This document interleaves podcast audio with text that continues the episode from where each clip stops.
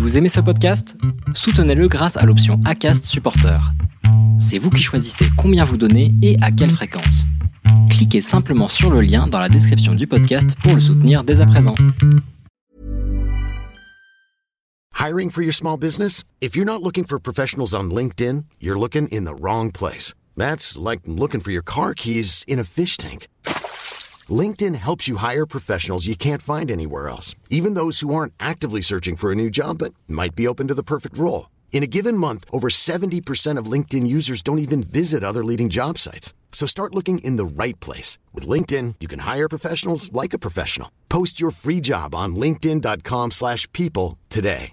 Mom deserves the best, and there's no better place to shop for Mother's Day than Whole Foods Market. They're your destination for unbeatable savings, from premium gifts to show-stopping flowers and irresistible desserts. Start by saving 33% with Prime on all body care and candles. Then get a 15-stem bunch of tulips for just $9.99 each with Prime. Round out Mom's menu with festive rosé, irresistible berry chantilly cake, and more special treats. Come celebrate Mother's Day at Whole Foods Market. Many of us have those stubborn pounds that seem impossible to lose, no matter how good we eat or how hard we work out. My solution is PlushCare. PlushCare is a leading telehealth provider with doctors who are there for you day and night to partner with you in your weight loss journey. They can prescribe FDA-approved weight loss medications like Wagovi and Zepbound for those who qualify. Plus, they accept most insurance plans. To get started, visit plushcare.com slash weight loss. That's plushcare.com slash weight loss. Dans les amis, il y a donc deux types d'amitié. Il y a une amie d'enfance et ça m'intéressait vraiment de revenir sur euh, ce que c'est qu'une amie euh, qui a tout vécu, avec qui on a, voilà, on a déroulé complètement sa vie. C'est souvent des amitiés, enfin en tout cas, euh, voilà, de mon point de vue, c'est souvent des, des, amitiés qui se transforment en des sentiments assez fraternels en, l'occurrence c'est deux, femmes, mais voilà, ça devient très très familial très très vite. Euh, c'est pas forcément les, personnes avec qui euh, on partage le plus euh, d'affinités, voilà, mais c'est des personnes, ça fait partie des personnes les plus importantes de nos vies, voilà. Et à côté de ça, Anna, c'est une amitié récente et, euh, et tout à fait une amitié de charme, quoi, de séduction, de séduction intellectuelle, de, de dimension euh, quasi amoureuse, passionnelle, de se plaire, de se parler, de se parler tous les jours, de choses qui nous intéressent profondément, euh, voilà, à deux. Et donc c'est vraiment deux natures d'amitié euh, qui sont toutes les deux, je trouve, très importantes, mais qui sont euh, vraiment euh, pas à l'opposé, mais très très différentes, quoi. Salut je m'appelle Solène Rigoulet et bienvenue dans Friendship. Friendship, c'est le podcast où des amis témoignent, racontent leur histoire pour t'accompagner dans tes relations. Des amis se livrent pour que leurs erreurs ou leurs réussites puissent t'aider sur le long chemin de la vie. Échange un petit peu particulier aujourd'hui, je reçois Nolwenn Leblevenec, autrice française. Son deuxième roman intitulé Les Amis m'a interpellée et m'a questionnée. Elle était évidemment donc la mieux placée pour répondre à mes interrogations.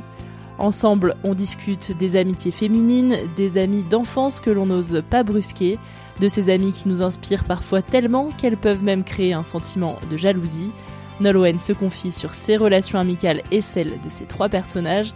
Et pour retrouver le livre Les Amis et suivre le travail de Nolwenn, tu trouveras tous les liens en description de cet épisode.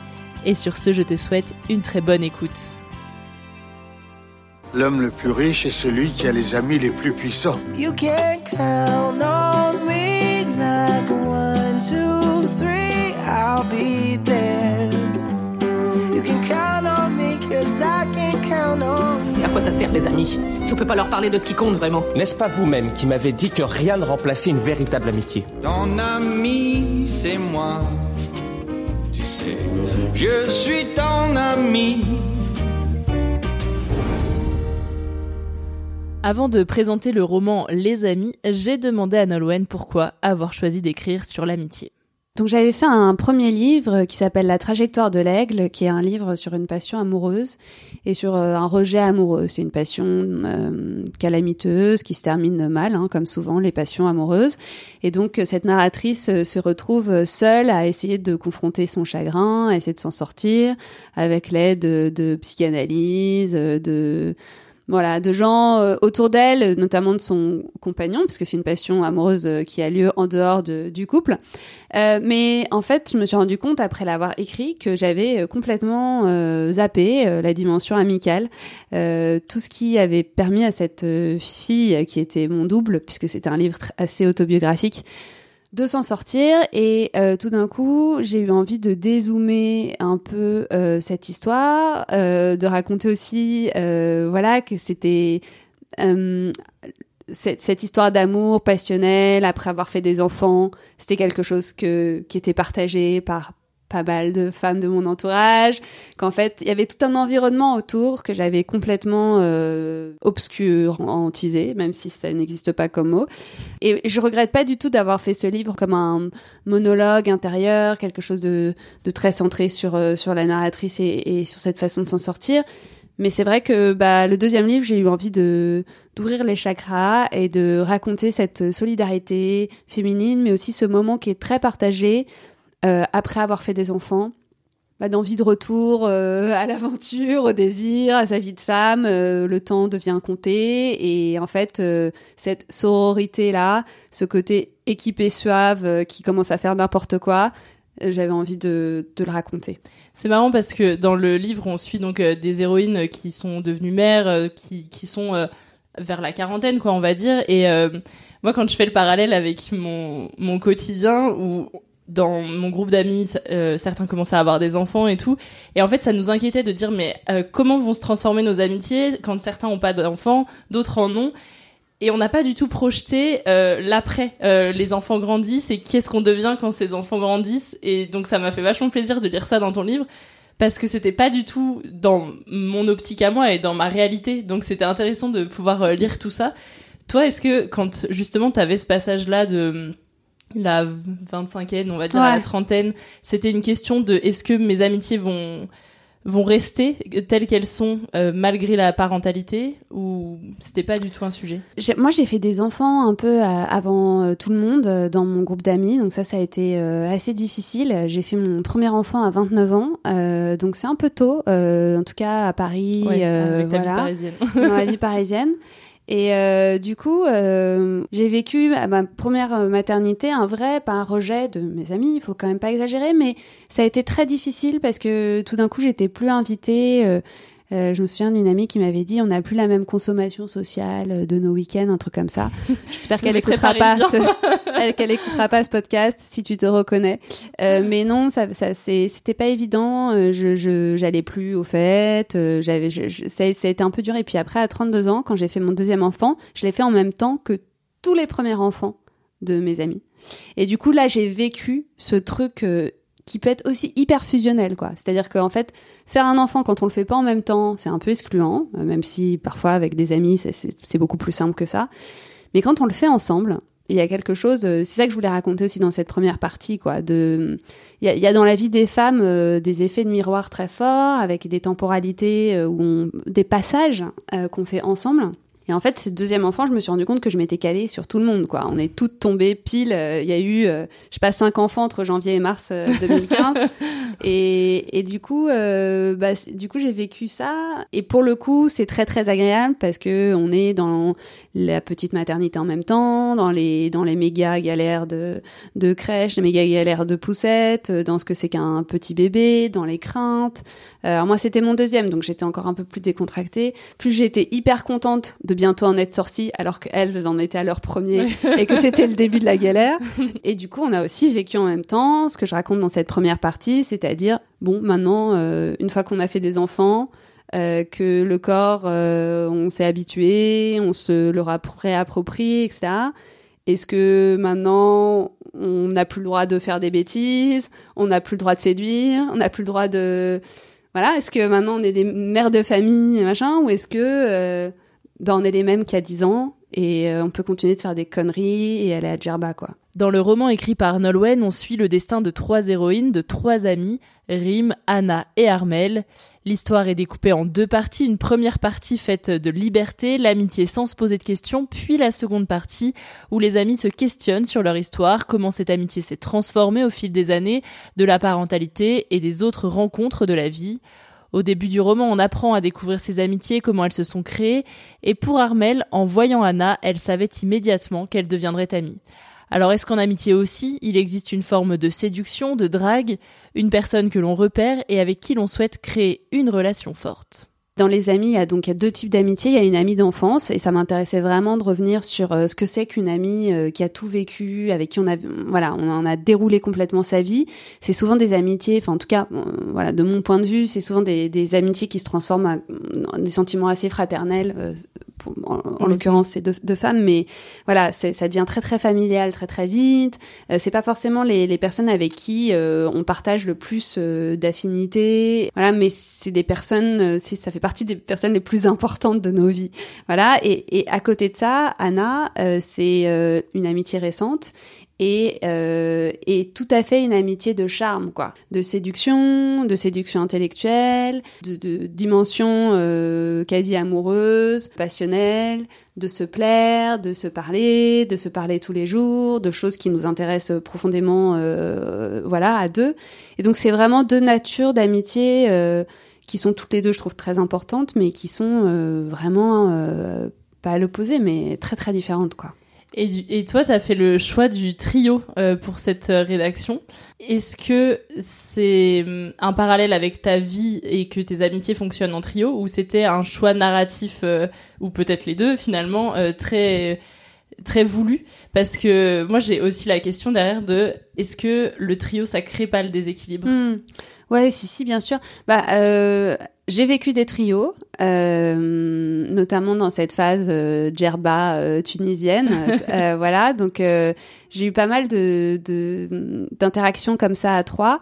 Et ce qui m'amusait effectivement, c'était le déséquilibre. C'était de raconter. Il y a des passages du livre où où la dynamique change entre entre deux personnes, où tout d'un coup on voit que les deux personnes se voient sans sans la narratrice et en fait ça lui échappe. Euh, voilà, c'est ces moments où, de recomposition et de, de, de changement de force dans le triangle euh, que je trouvais assez passionnante. Et puis, au-delà de ça, c'est vrai que effectivement, j'avais aussi envie de raconter ces deux ces deux formes d'amitié là, quoi. C'est-à-dire que à la fois le l'amitié qui remonte à des souvenirs euh, anciens, quoi. C'est c'est l'ancien temps, le, temps du magnétoscope et et de Dirty Dancing et voilà. Donc à la préhistoire. Et puis l'amitié très euh, très dans le présent, mais aussi qui voilà qui prend une place euh, presque démesurée. C'est-à-dire qu'on peut ces amitiés là, elles, elles elle reste pas euh, comme une passion comme une passion amoureuse aussi hein mm. qu'il y a, il y a quelque chose qui est qui peut être euh, ouais assez j'allais dire envahissant et, et, qui en même temps après reprend reprend une place mm. secondaire et en même temps dès le début du récit on sait qu'il y a eu un élément de rupture entre elles on va devoir attendre la fin pour savoir ce qui ce qui s'est passé mais surtout la première partie où justement elles partent à Djerba où ça se passe super bien on a envie d'y croire, de se dire, mais en fait, ok, il y a eu un élément de rupture, mais rien ne peut casser ce qu'elles sont en train de vivre.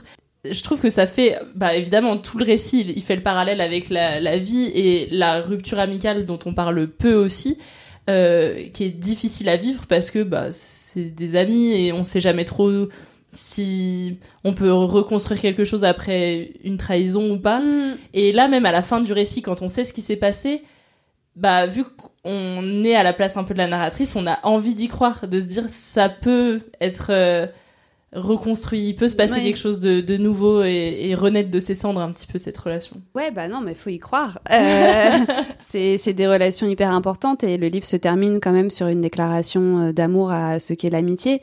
Après, c'est vrai que passer cette période euh, de fusion où tout le monde vit la même chose en même temps, où on est euh, complètement aligné et tout. Ce qui se passe sur cette île en Bretagne, c'est qu'elles sont en train de, de construire encore plus qui elles sont et de un peu se solidifier dans chacune leur... Euh, en fait, euh, voilà, c'est un peu la, quarantaine là, moi, que j'aborde, c'est-à-dire que, que c'est un peu le moment d'être qui on est de façon très forte. C'est des moments où on commence à, construire bah je, voilà quand la deuxième partie de la vie mmh. euh, c'est la crise de la quarantaine c'est la crise de la quarantaine ouais c'est à dire que moi j'ai plein d'amis qui, qui changent de vie qui essayent de trouver du, du, sens dans leur vie il y a une vraie quête de sens quoi et donc euh, c'est là que alors ça peut être aussi dans l'éducation des enfants la narratrice en parle un tout petit peu qui est un peu différente de l'une à l'autre. Elles n'arrivent pas trop à se parler de la façon dont elles, dont elles ont des une relation avec leurs enfants. voilà, le, tout d'un coup, ça fait plus grande famille, quoi. Il y a mm. du monde, il y a des gens qui grandissent, qui sont très différents, et puis il y a des, des, des positionnements et des ambitions de, de faire des enfants, c'est-à-dire euh, passer cette ambition de, de, de perpétuer... Euh, D'entrer dans le moule. Voilà, exactement. et ben voilà, exactement. Une fois que ça, on l'a fait, et ben qu'est-ce qui se passe? Et est-ce qu'on arrive encore à, à trouver des, des, des points d'accord et, d'alignement, quoi? Et ça, je trouve que c'est hyper pertinent parce que il y a une des, des personnages qui euh, a des valeurs aussi environnementales fortes, politiques fortes et en fait, est-ce que c'est un point de rupture en amitié de, Du moment où on pense plus pareil, où on évolue dans des systèmes différents, est-ce que c'est un point de non-retour ou on peut quand même y croire? Ouais, je pense. Après, tout dépend du tempérament. Moi, en tant que pas la narratrice, moi en tant que personne, euh, je, suis très souple hein, en amitié. Je raconte une rupture amicale euh, parce que ça me terrifie. Euh, parce que j'ai perdu une amie qui est morte, voilà, et que j'avais besoin de parler du manque. Mais, mais moi, en tant que personne, perdre des amis, c'est pas possible. Enfin, je vais tout faire pour, je vais, je vais me contorsionner pour, pour pas les perdre, quoi. C'est pour ça que la fin du livre, c'est aussi ça. C'est, en fait, non, je, il y a un refus de, de perdre mmh. du lien. Euh, après, je pense que quand on est peut-être un peu plus entier que moi, euh, un, peu, un peu moins souple, un peu moins chewing-gum et tout, il y a des trucs qui, qui deviennent euh, assez intolérables sur euh, la différence de façon de, de vivre. Euh, faut, faut être souple pour accepter que des jeunes, des, des, des, jeunes, des amis continuent d'aller en Grèce toutes les trois semaines.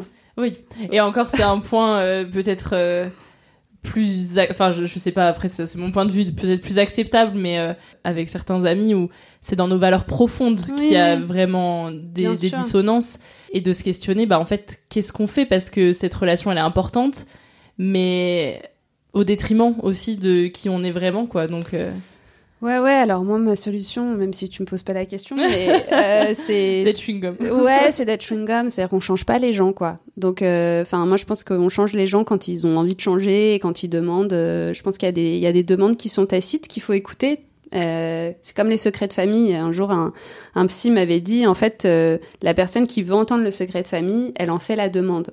Une demande tacite. C'est pas très clair. Elle va pas dire, dis-moi le secret de famille. Par contre, il y a des choses qui vont se passer, qui vont montrer qu'il est prêt à, il ou elle est prête à le recevoir. Et ben, je trouve que c'est pareil pour les amitiés. C'est-à-dire qu'il y a des amis qui, qui appellent à des moments de détresse, et à ce moment-là, il est possible de dire euh, mais est-ce que euh, les bons choix ont été faits? Est-ce que c'est cette direction que tu veux donner à ta vie et tout? Passer ces moments-là, je pense qu'il faut jamais intervenir. soit on est, on tolère, on est chewing gum, on y arrive. Soit on dit bon bah ça m'intéresse plus, on s'éloigne. Mais euh, se mettre dans l'idée qu'on va changer les gens euh, et les les faire correspondre à ce qu'on a envie qu'ils soient, ça je pense que c'est c'est compliqué. Et c'est vrai que bah oui, Anna dans le livre elle est elle laisse rien passer sur l'environnement et moi je suis pas du tout euh, comme elle hein, mais mais c'est vrai que dans un moment comme celui qu'on vit c'est-à-dire que là aujourd'hui le ciel de New York est orange voir des amis qui continuent de voyager comme si on était dans les années 90 ça peut enfin voilà, on peut décider, il faut décider de pas, voilà, en fait, sinon on s'engueule euh, tous les jours, quoi. Oui, c'est clair. Dans Les Amis, on suit l'histoire euh, des trois copines à travers le récit d'Armel, la narratrice. Tout au long de leurs aventures, Armel écrit un scénario pour euh, le cinéma, un scénario avec des personnages fortement inspirés d'Anna et de Rim, ses deux amies. C'est même ce scénario-là qui va venir créer la trahison et le point de rupture au sein du trio. En tant que lecteur et lectrice, on fait évidemment le parallèle avec Nolwenn qui écrit l'histoire de ces personnages. On sait que les auteurs et autrices s'inspirent de leur vécu et de leur quotidien pour écrire, mais comment a-t-elle fait pour créer des personnages dans son livre sans se créer autant de problèmes avec ses amis et ses proches dans la vraie vie? Elle nous en dit plus. Toute cette deuxième partie, euh, donc Armel euh, écrit sur ses amis et donc euh, se pose des questions sur ce qu'elle a le droit de faire et pas faire. Moi, c'est aussi une des, c'est, vraiment un sujet que j'avais envie d'aborder parce que la trajectoire de l'aigle, c'était un livre autobiographique et que j'avais été confrontée complètement de plein fouet à ces questions de qu'est-ce que tu as le droit d'écrire, comment tu masques, euh, qu'est-ce qui t'appartient, qu'est-ce qui appartient aux autres. Et donc du coup, j'avais envie de, vachement de, de, traiter euh, ce sujet. Évidemment, la question s'est aussi posée pour les amis, puisque puisque j'avais envie de parler d'amitié et que j'avais des amis moi-même. Euh, donc euh, donc voilà. du coup, à la fois après ce premier livre autobiographique et à la fois avec ce deuxième livre qui n'est pas autobiographique, qui est une fiction mais qui s'inspire aussi de choses que j'ai vécues. Je me suis à nouveau posé ces, ces questions-là. Euh, là, j'étais ce week-end à Dijon avec une, une, écrivaine qui disait que elle, elle considérait que euh, les choses qu'elle avait vécues lui appartenaient. Point barre. Euh, ce que je trouve assez classe. Euh, moi, j'ai, moi, en tant que chewing gum, j'ai pas, j'ai pas du tout ce, ce truc-là. Après, euh, sous mes airs de je fais attention aux autres, j'écris quand même. Euh, donc euh, voilà, euh, je me mets mes propres règles, c'est-à-dire que je fais attention de, de masquer, de pas blesser, de faire relire. Et en l'occurrence, pour Rim et Anna, c'est des c'est des croisements d'amis. Voilà. Ce qui, est, ce qui est très compliqué pour les amis à recevoir, c'est que c'est à la fois des, il y a des choses qui sont très inspirées et très euh, autobiographiques, enfin voilà, des vignettes autobiographiques, et il y a des choses qui sont très imaginées, quoi. Et donc pour eux, à recevoir, euh, bah, c'est très compliqué parce que est-ce qu'ils se disent ah ça c'est moi, ah ça c'est pas moi. En fait, ils, ils, passent leur temps de page en page à, à, se chercher, mm. à pas comprendre, à voilà. Et je, je, je il y a un degré de, de gêne, euh, voilà, euh, que moi-même j'ai ressenti puisque j'ai pu être sujet aussi. Et c'est un peu irrésolvable. Je pense que bah faut le faire dans le respect de tout le monde. Et moi, pour le moment, bah c'est mon deuxième livre. Il n'y a pas eu de il n'y a pas eu de fâcherie, euh, personne n'est tombé, je n'ai poussé personne, personne n'est... Voilà, mes amitiés sont, sont intactes. Et, et puis par ailleurs, c'est vrai que moi, j'apprends de livre en livre aussi à laisser de plus en plus de place à l'imagination. Le deuxième livre, il est quand même... Euh, je suis jamais allée à Djerba ni à Alouette euh, avec deux amis. Et puis le, le, troisième livre, il sera encore plus loin de, de ma vie, quoi. Disons. Donc, euh, donc je pense que les ces problèmes-là vont s'éloigner de plus en plus. Mhm. Mais là, c'est vrai que quand on, lit surtout la deuxième partie, le parallèle, on, y pense forcément de se dire, ben Armel, elle écrit un, un film, euh, toi, t'écris un livre euh, avec des inspirations sur les amis. Comment, enfin, c'est obligé euh, d'avoir ce parallèle-là quand euh, quand on lit, en tout cas quand on Ouais. On, on, lit en essayant de réfléchir à ce que ce que t'as voulu mettre. Enfin, et du coup, c'est intéressant de savoir que t'as aussi été sujet. Euh, comme ça, bah, en fait, tu sais ce que ça fait, quoi. Donc. Euh... Ah, mais carrément. C'est pour ça que j'ai mon compagnon euh, qui a écrit un livre et dans lequel je suis. qui j'ai mon prénom est changé parce que j'ai demandé à ce que mon prénom soit changé. Et donc j'ai vécu le côté insupportable. et puis là, je, bah, j'ai mon, j'ai le fils de mon compagnon qui écrit une pièce. Euh, dans laquelle je suis. Décidément. euh, voilà. Donc oui, on est une famille euh, très autofictionnelle. On fait plein, plein, de trucs. Et du coup, c'est vrai que bah, je, je, vois très bien ce que ça fait de ne pas maîtriser euh, son image, euh, ce qu'on dit de soi, des mauvaises interprétations. Enfin, c'est moi j'avais envie de, de, de, frapper mon compagnon avec avec un livre ou avec des choses plus contendantes toutes les cinq minutes parce que je me disais mais en fait tu sais pas qui je suis, tu comprends rien à qui je suis, et pourquoi tu dis que j'aime ça dans son livre il dit que j'aime, que je suis fan d'Elena Ferrante. J'aime bien Elena Ferrante, mais je suis pas fan d'Elena Ferrante. T'as envie d'appeler pour faire des contestations, euh, comme sur une ligne téléphonique toutes les cinq minutes. Et donc, euh, bah, pareil, je pense qu'il faut, faut être souple, se dire que, enfin, moi, du coup, ma ligne, c'est, euh, bah, j'essaye de le faire dans le respect de chacun. Et à l'inverse, j'aime bien qu'on me fasse relire, j'aime bien qu'on discute, tout en m'interdisant de demander des changements, mmh. sauf énorme. Euh, la, la, pièce que j'ai lue, euh, j'ai appelé le fils de mon compagnon. Je lui ai dit, bah franchement, il y a des passages, je les trouve super blessants, mais ça t'appartient, quoi. Je suis là, je serai là, je vais pas t'en vouloir parce que tu as lu cet événement comme ça. Ça me blesse un peu, mais en fait, euh, mm. je m'en. Enfin voilà, c'est voilà. Ouais, faut arriver à. Faut arriver à trouver le, le voilà, bon après du coup c'est vrai que moi je suis un peu la tête dedans donc euh, cette dispute là sur l'île bretonne, sur toutes ces questions, j'avais j'y tenais vachement parce que j'avais envie que les deux qu'on brasse toutes ces questions avec euh, avec Rim et Armel qui s'engueulent là-dessus parce que c'est vrai que j'ai été des deux côtés quoi. Mm. Au début du livre, euh, il y a toute une partie où, enfin dans la première partie en tout cas, où euh, Rim et Anna viennent en soutien d'Armel à une fête d'anniversaire euh, pour les enfants. Et moi, j'avais envie de te poser la question qu'est-ce que c'est le plus beau geste d'amitié pour toi? Oula, ouais, ce qui est beau, c'est effectivement d'être là, euh, d'être là au moment de détresse euh, qui sont euh, quasiment non anticipés par la personne elle-même, quoi. C'est-à-dire que ce qui est beau, c'est qu'elles arrivent à cet anniversaire alors que la narratrice n'a rien demandé, qu'elle savait pas que bon. Après, c'est une scène qui est drôle, hein, elle est juste complètement débordée par euh, 30 gamins, mais mais voilà, mais encore plus beau, j'allais dire, c'est le moment où Anna vient la chercher un soir, un, un jour où euh, où le, son compagnon euh, rejoint son ex-femme. Bon, bah ça, c'est quelque chose qui m'est euh, arrivé dans la vie. Euh, une amie qui est en Twingo en bas de la rue et qui envoie un texto en disant « Je suis là, je suis en bas de la rue ». Un jour de où je savais même pas moi-même que j'allais être pas bien, quoi. Et ça, c'est ça, c'est très beau. Je suis en train de me dire que moi, j'ai pas, j'ai pas cette générosité. moi, je suis forte quand on me sonne et, qu'on me dit euh, je vais pas bien, est-ce que est-ce qu'on peut en parler? Alors ça, franchement, je, peux être là pendant euh, des heures pour décortiquer les, les mécanismes psy et tout. Après, j'ai pas cette beauté du geste dans l'anticipation euh, que peut avoir ce personnage qui, est Anna, qui est un personnage qui est un peu ambivalent, mais qui a aussi cette générosité d'être là au bon moment, quoi. Et être là au bon moment, bah, c'est pas donné euh, à, tout le monde d'avoir des amis qui sont qui anticipent ça. Ouais. C'est puis c'est difficile. Enfin, ouais, faut pas se flageller. c'est difficile d'envisager. Euh, enfin de d'arriver à se projeter surtout quand la personne n'en fait pas la demande de dire bah cette personne elle a besoin de moi et je serai là et elle l'a pas demandé quoi ouais tout à fait est-ce que Anna c'est un peu l'amie parfaite? Anna, euh, c'est l'amie, c'est parfaite et en même temps, euh, c'est l'amie, on le comprend dans cette deuxième partie, euh, à qui on ne veut tellement pas déplaire que ça en devient parfois contraignant.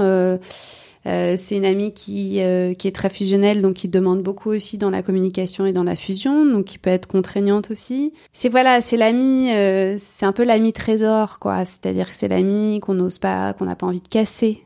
Donc c'est tout un entretien. On se, on se lève le matin et on se dit comment conserver ce trésor. Donc euh, c'est c'est une c'est une c'est une belle amitié. C'est une amitié euh, euh, qui, est, qui est chargée d'admiration et c'est en même temps une amitié qui euh, qui demande pas mal de travail émotionnel quoi. Donc je sais pas si c'est l'amie parfaite. Euh, Rime en, dans un autre sens c'est c'est l'ami qui est toujours là et au fond bah, jusqu'à la fin, mais pas jusqu'à la fin, mais on peut pas non plus la trahir euh, outre mesure. Mais c'est vrai que c'est l'ami de toujours. Alors les amis de toujours, euh, ils sont là. Euh, c'est pour ça qu'elle manque tant à la fin, c'est qu'ils mm. sont là tout le temps. Il y a presque plus besoin, les amis de toujours, il y a presque plus besoin de les entertain, quoi. Il n'y a pas besoin de, de faire de l'animation.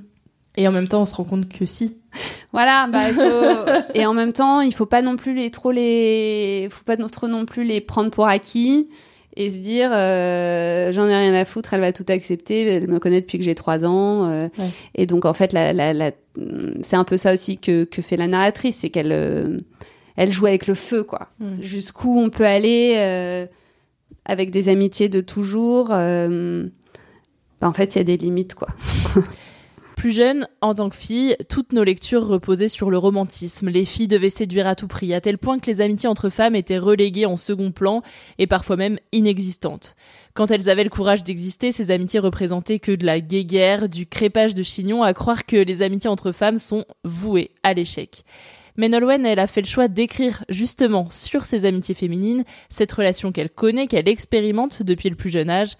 Alors on a envie d'y croire, se dire que c'est possible moi j'y crois euh, énormément avec euh, dans chaque amitié des choses euh, très très différentes.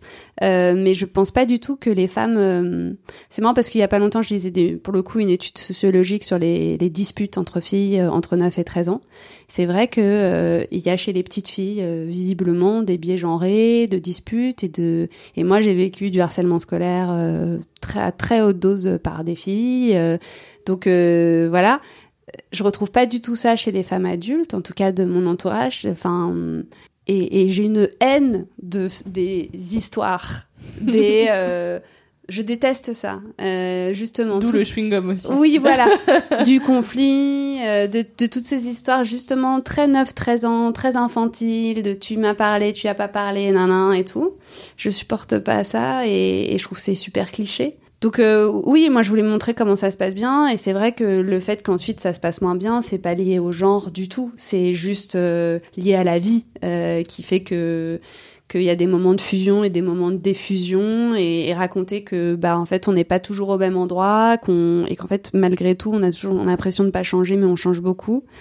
Mais l'amitié entre entre femmes moi je pense que c'est bah c'est la fin la fin elle, elle dit ça quoi. C'est euh, qu'est-ce qui reste si si t'es plus là qu'est-ce qui reste? Il va rester le soleil. Enfin il, il reste rien quoi. S'il y a plus cette euh, cette intimité là euh... par rapport euh, à la fin du livre et au fait que on, on se demande justement si, si ça va pouvoir re renaître euh, de cette grosse rupture. Mais est-ce que ça t'est arrivé toi d'avoir des moments avec des amis où pendant des, plusieurs années, peut-être, Hmm. il se passe rien, et finalement, grâce à la vie ou grâce à des événements en particulier, euh, ça, ça renaît. Ouais, c'est ça m'est arrivé euh, là. euh, J'ai une amie avec qui j'étais très très amie au collège.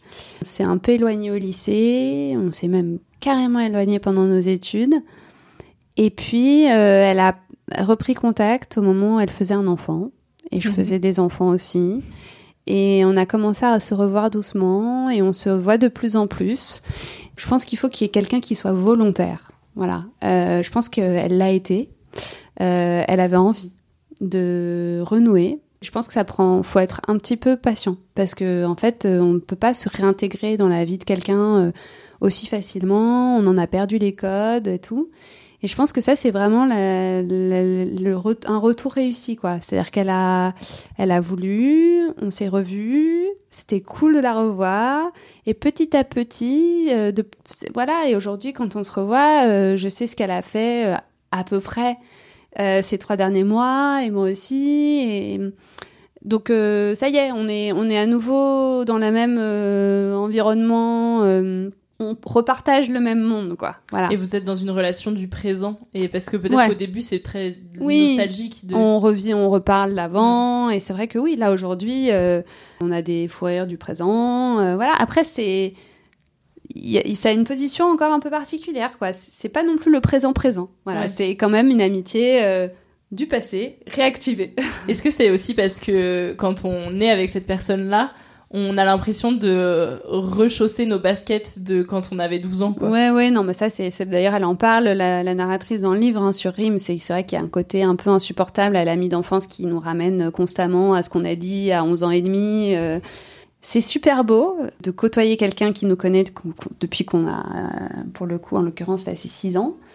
Euh, et en même temps, c'est, c'est méga chiant, quoi. Parce que, enfin, t'as euh, voilà, t'es la personne, elle s'est arrêtée à toutes les étapes, euh, elle, a, elle a défini l'identité euh, à toutes les étapes et, euh, et du coup, bah, elle, elle fait l'accumulation de tout ça comme une grosse, grosse addition, alors qu'en fait, nous, on a envie qu'elle nous voit comme on est aujourd'hui et elle rappelle le passé. euh, ça, c'est c'est pénible et c'est très beau en même temps, donc euh, faut Ça- voir quoi. Ça fait un peu le parallèle avec la relation avec les parents.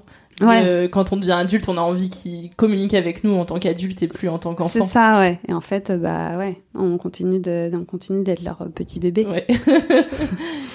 Pour euh, arriver un petit peu sur la fin, est-ce que tu peux nous parler de ton projet de troisième livre? Tu as dit que tu avais un projet de troisième livre, alors est-ce que... Bah alors je vais en parler peu parce que Oui. c'est vraiment le début. Je suis en train de l'écrire là. Euh, bah juste que ce sera euh, bon, ce sera toujours euh, ce que je prétends savoir faire, hein, c'est-à-dire euh, quelque chose de d'assez intime et quand même assez proche de moi. Mais c'est une pure fiction et c'est quand même plus politique. J'avais envie de sortir de voilà. J'avais fait la relation amoureuse, la relation amicale. Là, j'ai envie de plus. bon, c'est très très flou hein, ce que je dis. Mais en gros, c'est un peu plus branché à, à- au moment présent, à ce qu'on vit. Et on parlait d'Anna et de son urgence climatique. Et voilà, on, on se rapproche plus de, de sujets euh, qui sont importants au-delà de des amitiés, des amours et de l'intimité, quoi. Est-ce que c'est pas dangereux par rapport à ta position en tant que rédac chef de l'Obs de d'écrire? Est-ce que c'est aussi peut-être pour ça que tu le fais que pour le troisième livre, de parler politique Enfin, ça va aller parce que parce que de toute façon, euh, on je défends des valeurs euh, qui sont les mêmes euh, dans le dans mon métier. C'est pas comme si j'étais en, en en sous-marin et qu'en fait je pensais tout l'inverse. donc du coup c'est un peu aligné, donc il y aura pas de problème. Après, ouais, ça, ça, ça pose d'autres questions. C'est-à-dire que je vais peut-être pas devoir faire relire à, à des amis, mais mais je vais quand même dire des choses peut-être plus de mon environnement professionnel. Euh, voilà, je, il est évidemment pas question de décrire mon journal, mais, mais il est question de journalisme dans ce troisième livre et du coup, bah, en fait, dès qu'on se met à écrire, on a des problèmes, quoi. Euh, il faut gérer des trucs, il faut parce que parce que c'est une affirmation de soi et, hmm. et du coup, bah c'est pour le coup c'est l'inverse du chewing gum quoi on dit des trucs et du coup ça ça blesse ça vexe ça questionne euh, donc il y a un truc à assumer qui est qui est pas qui va avec le c'est le c'est les défauts des qualités de l'écriture. Est-ce que tu peux euh, nous partager ton dernier coup de cœur culturel que ce soit euh, livre musique film série en lien ou non avec l'amitié mais en tout cas quelque chose que tu as envie que les auditeurs et auditrices de Friendship puissent découvrir? Le, livre que là je suis en train de terminer, euh, c'est un livre qui s'appelle Mon combat de Karl Ove euh, Knosgaard, qui est un écrivain norvégien euh, qui a écrit euh, toute son autobiographie. On, certains le comparent au Proust de notre siècle norvégien. C'est absolument formidable, notamment son livre sur l'enfance qui s'appelle Le jeune homme, où il est question pas mal d'amitié d'ailleurs, et de rejet amical, et de comment être cool, et de comment être aimé. Et c'est des vraies euh, petites anecdotes de vie comment comment on passe voir son copain, à quelle heure.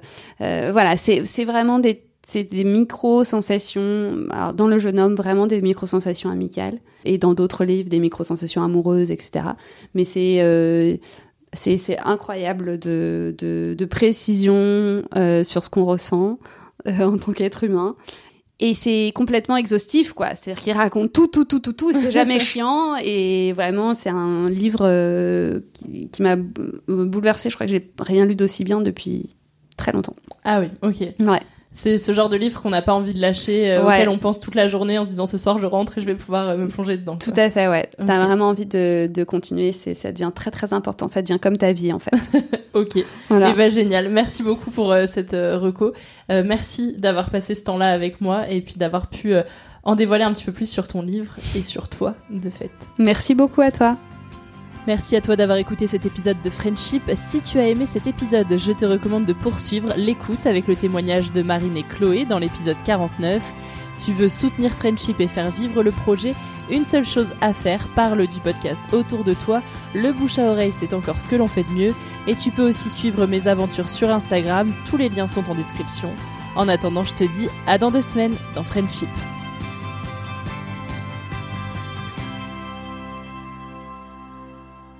Découvre tout de suite un extrait de l'histoire de Louise et Élise. L'épisode arrive dans deux semaines. On peut pleurer un moment ou... J'ai c'est que... c'est que le début. oui, mais euh, moi, tu sais, les émotions, ça monte vite. Hein, En amitié, j'avais toujours peur de déranger une personne, d'être trop. Oh non, je te regarde pas. D'être trop euh, vraiment euh, et en fait avec Louise, je me suis jamais peut-être je suis trop, tu me dis. T'es tellement trop, c'est insultant. D'ailleurs, elle l'a dit quand elle t'a présenté. C'est bon, c'est fini C'est pas la question de dire ben viens on se voit ou viens on fait un truc en fait, c'est euh, elle me dit oui, c'est bien. Elle me dit non, c'est ok aussi. Enfin, c'est, je me sens pas rejetée si j'ai un non en fait. tu vois ce que je veux dire? L'amitié a ce côté de j'ai des amis, c'est toujours pour le fun. Je trouve qu'il y a ce truc de je vois mes potes pour aller au ciné, pour aller en soirée, etc. Et euh, je me confie à mon mec ou à ma meuf ou euh, peut-être à mes parents, peut-être ou voilà. Et souvent, moi, j'ai eu ce truc d'être rejetée au moment où euh, je disais certaines choses, où je me montrais entière ou à des personnes qui n'étaient pas capables d'accepter en fait l'entièreté de qui je suis. Et c'est un truc qui m'a toujours bloqué. C'est pour ça que je me suis énormément freinée en amitié et que pendant longtemps j'ai dit je veux pas d'amis, ça ne sert à rien parce qu'en fait j'étais tellement déçue. Et c'est encore un truc des fois que je pense.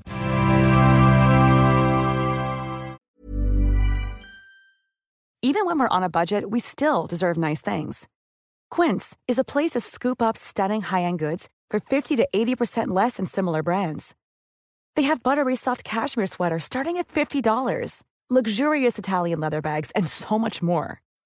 Plus, Quince only works with factories that use safe, ethical, and responsible manufacturing. Get the high-end goods you'll love without the high price tag with Quince. Go to quince.com/style for free shipping and 365-day returns.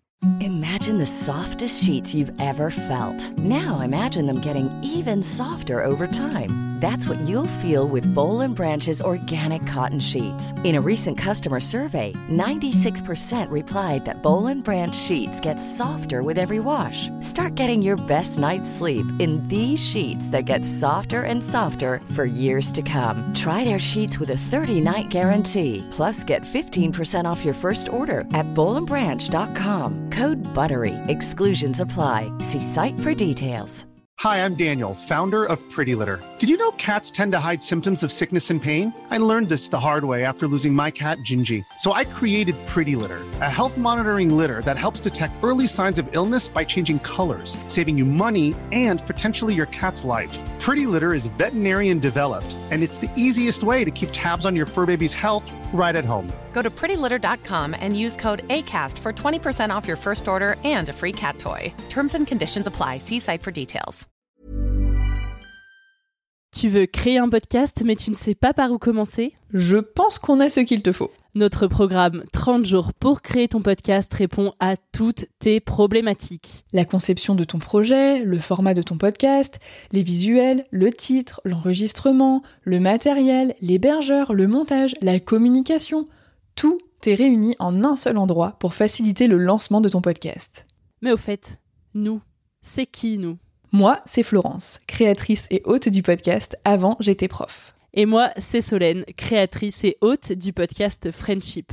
À nous deux, on a publié plus de 140 épisodes et réuni 120 invités à nos micros. Notre aventure podcastique a connu de nombreux rebondissements. L'euphorie du lancement, La solitude, les doutes, la persévérance, la passion. et enfin les audiences qui décollent. Au fil des années, nous avons affiné notre expertise. Et aujourd'hui, nous te dévoilons toutes nos techniques pour créer ton podcast en toute sérénité. Alors, n'attends plus pour faire entendre ta voix. Rejoins-nous dès maintenant sur formationpodcast.podia.com et le podcast n'aura plus aucun secret pour toi.